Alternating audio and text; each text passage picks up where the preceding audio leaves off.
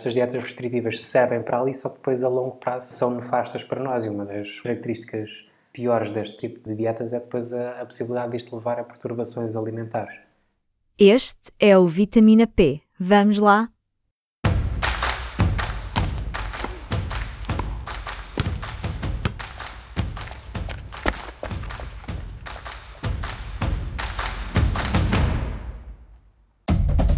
Viva! Eu sou a Carla Pequenini e este é mais um episódio do Vitamina P, o podcast Nutrição e Desporto Público. Nos últimos episódios temos explorado as consequências de dietas extremas que prometem resultados rápidos, seja perder peso ou ganhar massa muscular. Regra geral, come-se pouco ou com pouca variedade e seguem-se regras rígidas. O foco não é a saúde, mas ainda assim estas dietas recebem muita atenção. Neste episódio, exploramos o motivo por detrás do fascínio por estas estratégias mais radicais para mudar o corpo. Para nos ajudar, ouvi o psicólogo Diogo Gonçalves, da Clínica da Psicologia. O que é que leva a esta difusão de, de dietas super extremas e porquê é que as pessoas se sentem atraídas por elas? Para responder diretamente à, à pergunta, esta questão das dietas hiper restritivas, eu uma das principais razões assenta principalmente na, na imagem que nós temos do nosso corpo e muitas vezes nas imagens irrealistas do corpo que são veiculadas muitas vezes ou pelas redes sociais ou pelos meios de comunicação. Parece que há, há cada vez mais uma pressão da sociedade para adotar eh, aquilo, vamos chamar-lhe comportamentos, comportamentos saudáveis, porque é através daquele tipo de comportamento, é através daquela dieta que é possível ter aquele corpo, aquele corpo que desejamos, aquele corpo que vimos representado por uma, por uma influencer ou um influencer numa rede social ou por um desportista. É, o, aquilo que nós definimos como, como um corpo saudável, como o nosso ideal de corpo, que muitas vezes é um ideal de corpo irrealista e muitas vezes este ideal de corpo não é conseguido somente ou através do exercício ou através da dieta, é trabalhado de outras, de outras maneiras. É, aquilo que acontece é que estas dietas restritivas muitas vezes são classificadas como, como saudáveis, porque há, há muito esta tendência, pelo menos parece hoje em dia cada vez mais, de associar dietas a, a práticas, a práticas saudáveis. Quando sabemos muitas vezes que uma dieta saudável é uma dieta normalmente balançada. E estas dietas restritivas acabam muitas vezes por ser classificadas não como restritivas, mas sim como saudáveis. Que truques é que estas dietas a circular online usam para atrair as pessoas? No fundo é um bocadinho aquilo que estávamos a, a, falar ainda há bocadinho, é jogar um bocadinho com aquilo que são as nossas, as nossas quando eu, quando eu digo falências, é muitas vezes aquilo que são as nossas inseguranças. Um, esta ideia de que, lá está, acaba por ser uma dieta rápida, uma solução milagrosa. E o facto de ser rápido joga muito com esta, também muitas vezes a nossa dificuldade em nos comprometermos com coisas a longo prazo com projetos a longo prazo. Ou seja, sabemos que um projeto a longo prazo, uma dieta, uma dieta normal, regrada, balançada, que demora tempo a atingir o nosso determinado objetivo. E há esta noção de quase desta gratificação imediata. Nós queremos resultados já. E se queremos resultados já, não vamos estar a esperar por este futuro que não sabemos se vai acontecer. Ou seja, se nós obtivermos resultados agora, sabemos que já temos estes resultados aqui, que isto está a acontecer e já não, já não temos de lidar com a ansiedade de pensar, ok, como é que vai ser amanhã, como é que vai ser daqui a uma semana? Será que eu daqui a uma semana vou conseguir perder o peso ou ganhar o peso que eu queria? Uh, mas, ou seja, acabamos por cair nestas dietas porque queremos evitar a ansiedade no futuro, mas também haverão consequências para o psicológico de fazer demasiado exercício todos os dias, várias vezes por dia, ou de comer muito poucas calorias, ou de só comer um tipo de fruta porque é a dieta que resolve numa semana. Que consequências psicológicas é que há destas dietas? Lá está, uma dieta restritiva parte precisamente deste pressuposto. Os resultados são rápidos e eles acontecem rapidamente, ou seja, temos uma noção, quando vamos à balança, de que isto acontece já, ou seja, de alguma maneira, uh, os resultados que nós queríamos, aquilo que nós tanto queríamos, aquele corpo que nós tanto, nós tanto queríamos, está cada vez mais perto. Só que o problema é que é difícil suster uma dieta muito restritiva durante um longo período de tempo. E é efetivamente isto depois acaba por falhar. Ou seja, estas dietas restritivas servem para ali, só que depois a longo prazo são nefastas para nós. E uma das características piores deste tipo de dietas é depois a, a possibilidade disto levar a perturbações alimentares.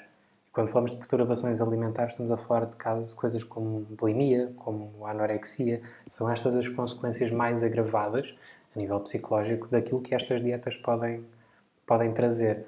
E uma, algo que nós hoje em dia começamos a falar cada vez mais é um conce o conceito de ortorexia, que é a opção com as coisas saudáveis. Exatamente, é? exatamente. É uma tendência e uma preocupação excessiva com o que é saudável.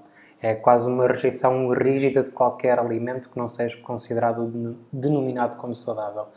Só que depois muitas vezes é, é isto, a, a, maneira como nós publicitamos as coisas, como, como são postas cá fora, muitas vezes há, há esta esta embalagem do saudável está posto antes de um produto e o facto dela estar posto antes de um produto não significa que esse produto seja o mais seja o mais saudável e depois ao mesmo tempo esta esta ideia esta preocupação excessiva com o que é saudável também impede-nos também restringe-nos e se calhar restringimos ambientes sociais, o aniversário Exatamente. que temos medo de ir, a fatia de bolo que temos medo de comer. Sim, o... sim, isso é uma das características, uma das características destas dietas, é depois muitas vezes pode levar a esta ideia do isolamento social. Ou seja, temos, a partir do pressuposto temos uma festa, vamos, vamos, vamos sair à noite, vamos ter com, vamos uma festa, uma festa de aniversário com, com amigos e esta ideia de, ok, sabemos que naquela, naquele sítio, naquele jantar, naquele almoço vai haver X comida. E ok, eu não posso comer X comida porque estou a fazer esta dieta, então se calhar vou optar por não ir.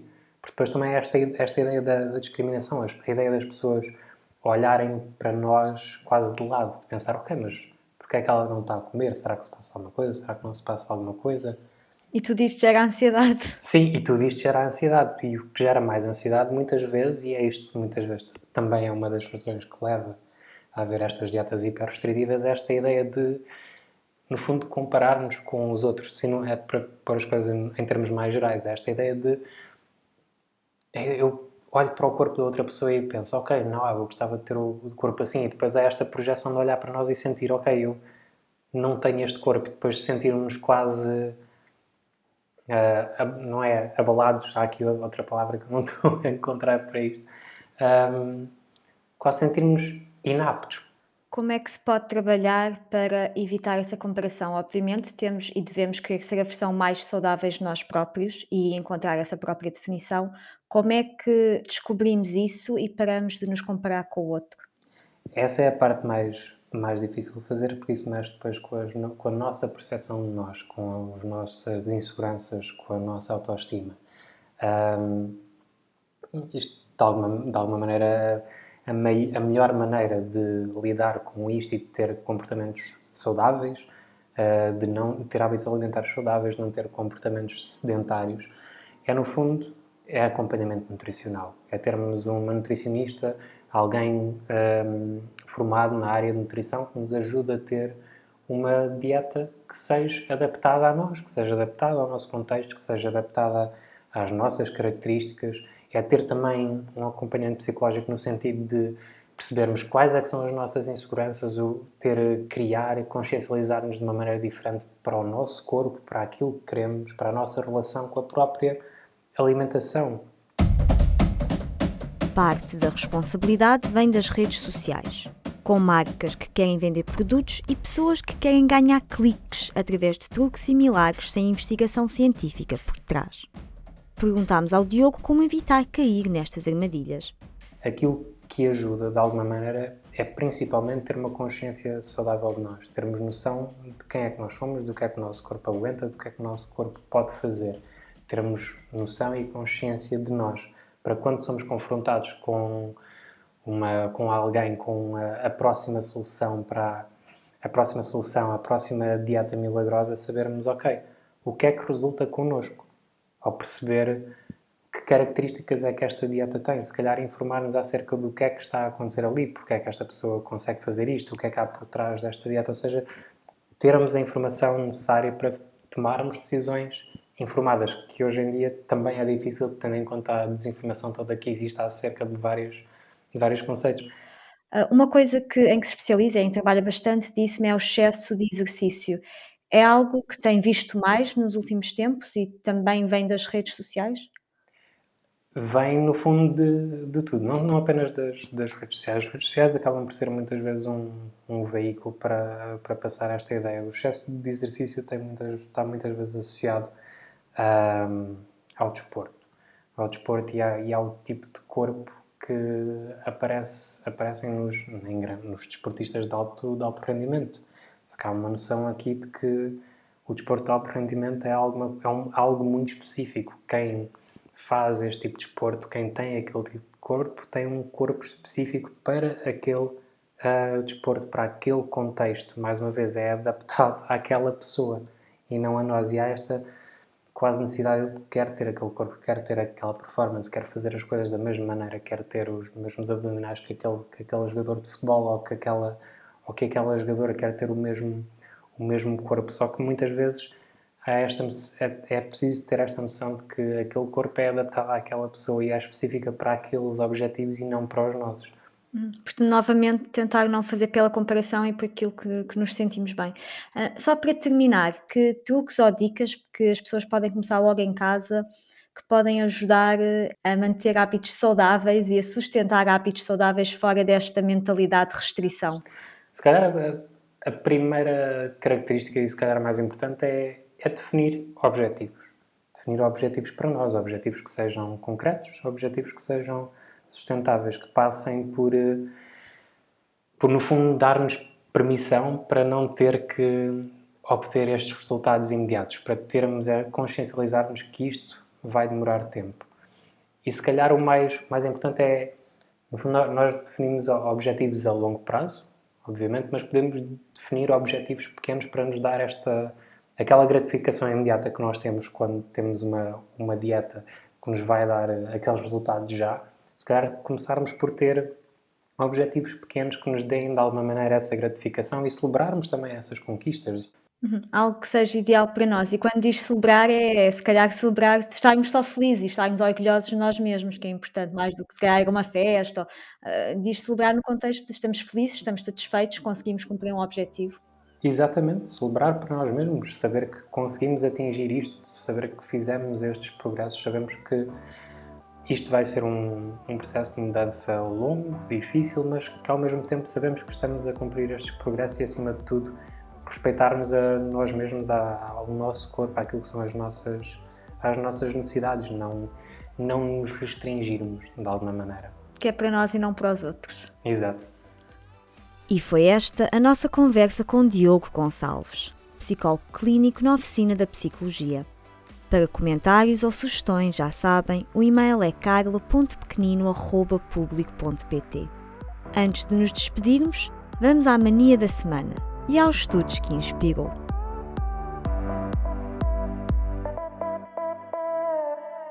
Há um estudo para tudo? Como o Diogo disse, é muito importante perceber a origem de dietas radicais. Algumas não foram criadas para perder peso, ganhar músculo ou sequer promover a saúde. Nem têm o aval de profissionais. Dieta da batata. Já tinham ouvido falar? Como o nome sugere, nesta dieta só se come batata. Branca, sem manteiga, cremes ou queijos. Esta é uma dieta que é mencionada em vários fóruns de estratégias para perder peso rapidamente.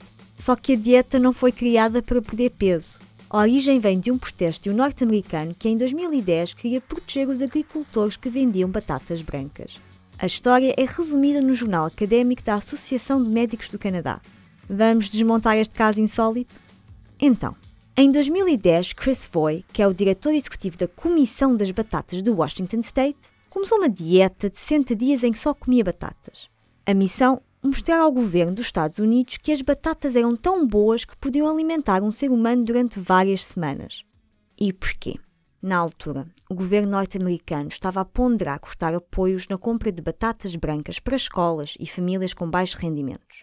A ideia era promover uma alimentação mais variada. Voy discordava e queria mostrar que a batata branca podia ser uma aliada porque era saudável e ficava em conta. O plano dele era comer 20 batatas brancas por dia, ao longo dos tais 60 dias.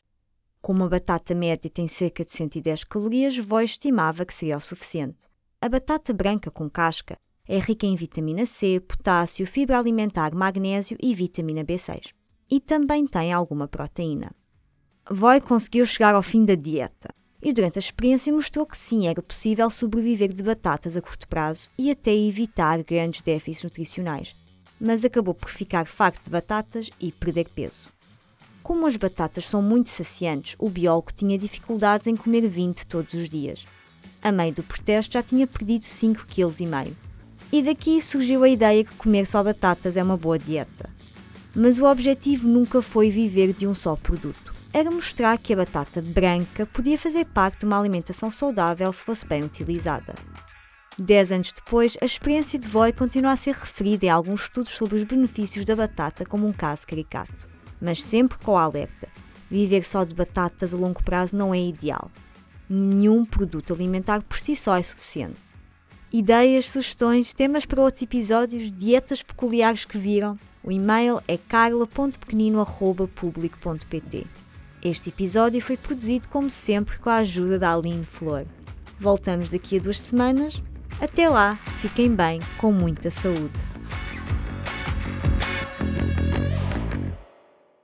O público fica no ouvido.